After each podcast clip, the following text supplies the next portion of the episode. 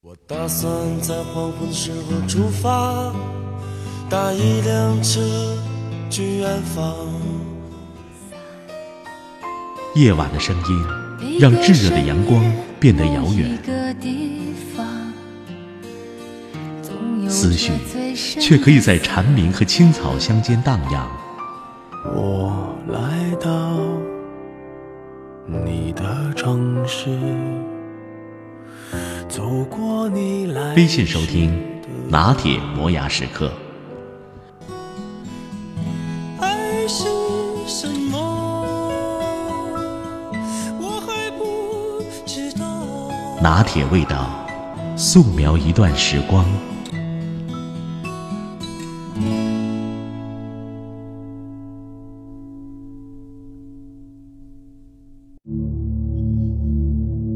一所大学。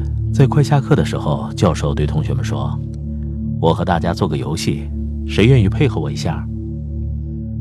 一个女生走上台来，教授说：“请在黑板上写下你难以割舍的二十个人的名字。”女生照做了，有她的邻居、朋友、亲人等等。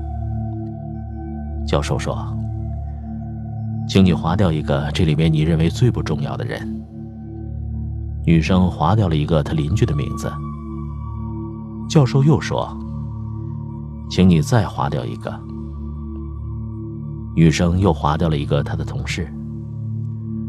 教授再说：“请你再划掉一个。”女生又划掉了一个。最后黑板上只剩下了三个人：她的母亲、丈夫和孩子。教室里非常安静，同学们静静地看着教授，感觉这似乎已不再是一个游戏了。教授平静地说：“请再划掉一个。”女生迟疑着，艰难地做着选择。她举起粉笔，划掉了父母的名字。请再划掉一个。身边又传来了教授的声音。他惊呆了，颤巍巍地举起粉笔，缓慢而坚决地又划掉了儿子的名字。紧接着，他哇的一声哭了，样子非常痛苦。教授等他平静了一下，问道：“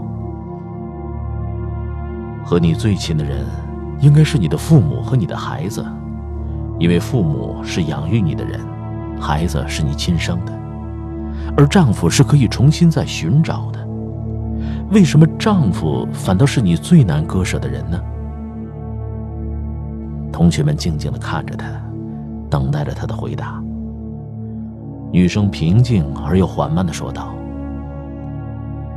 随着时间的推移，父母会先我而去，孩子长大成人以后，肯定也会离我而去。”真正陪伴我度过一生的，只有我的丈夫。人生一世，有什么也不如有个好伴侣，没什么也不能没个好晚年。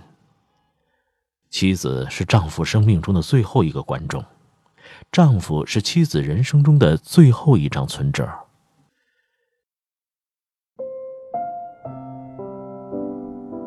所谓最后一个观众，是指一个男人的一生，不管怎样度过，真正看到你人生谢幕那一刻的，不是别人，而是你的妻子。所谓最后一张存折，指的是一个女性步入老年之后，尽管可以五世同堂、儿孙绕膝，但真正能够无怨无悔奉陪你到生命最后一刻的，不是别人，只有你的丈夫。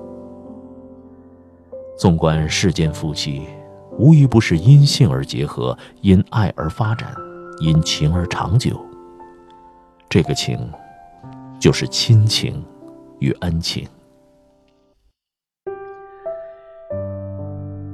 一对体貌反差很大的夫妻，之所以能够白头偕老；一对学识上天差地远的夫妻，之所以能够相伴终生。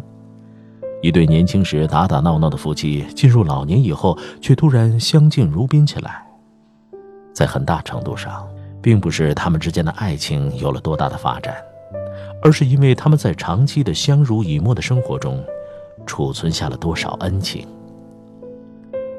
这种恩情通常都不是来自夫妻幸运阶段的锦上添花，而是来自失意阶段的雪中送炭，或一方落难时的舍命相救，或一方患病期间的精心服侍，或惨淡日子中的无怨无悔，或事业没落时的不离不弃等等。这种感情是任何物质利益和名利引诱都不能替代的。世间恩爱夫妻之所以把恩放在前面，把爱放在后面，就是因为他们之间的恩情早已远远超过了爱情的分量。不管对方身上有多少缺点和不足，也不管他们在年轻时犯下过多少不可原谅的错误，或者曾经给自己造成过多么大的伤害，都能够以博大的胸怀接纳下来，宽容下来。严格的说，这才是爱。